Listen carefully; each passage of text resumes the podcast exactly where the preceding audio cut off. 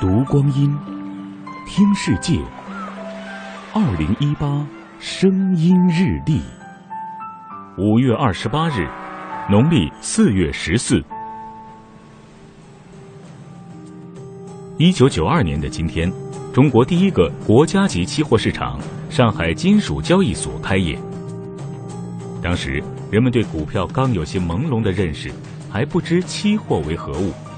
一个笑话说。期货公司负责人喜欢招收做过外科医生的新员工，因为听说医生敢于割肉止损。但仅仅一年后，上海金属交易所年成交额就接近四千亿元，成为当时世界第三大金属期货市场，实时向世界告知中国价格。时任上海市纪委副主任吴俊国。有一次我们是晚了，因为我们的计算机出来的故障，晚了四十分钟。结果这一天接到的电话是非常多，不是国内的，而是国外的。就上海交易所出现了什么问题？为什么今天不交易？嗯，是不是有什么大的波动？有确确实，就是上海的信息在国际上它是非常敏感。此时，一个新职业——经纪人也悄然诞生。